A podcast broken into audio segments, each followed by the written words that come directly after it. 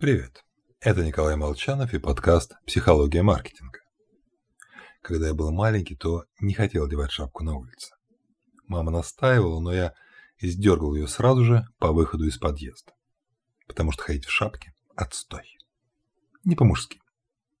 Пусть все видят, как я круто иду с непокрытой головой. Какие вот такие нафиг все? Какого прохожего, если вдуматься, вообще волнует наличие или отсутствие у меня шапки?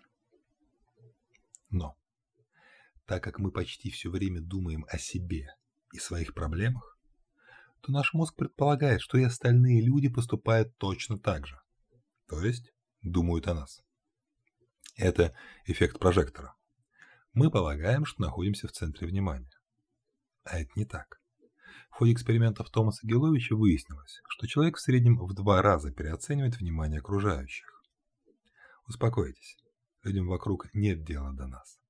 Они давно забыли те неловкие ситуации, за которые нам до сих пор стыдно. А с точки зрения маркетинга, имейте в виду, креативные, яркие, нестандартные ходы, которые, как опасается руководство, подорвут престиж марки, могут вообще пройти незамеченными. У покупателя нет ни времени, ни желания размышлять над глубоким смыслом, заложенным в месседж компании. Так что смелее. И всего вам хорошего.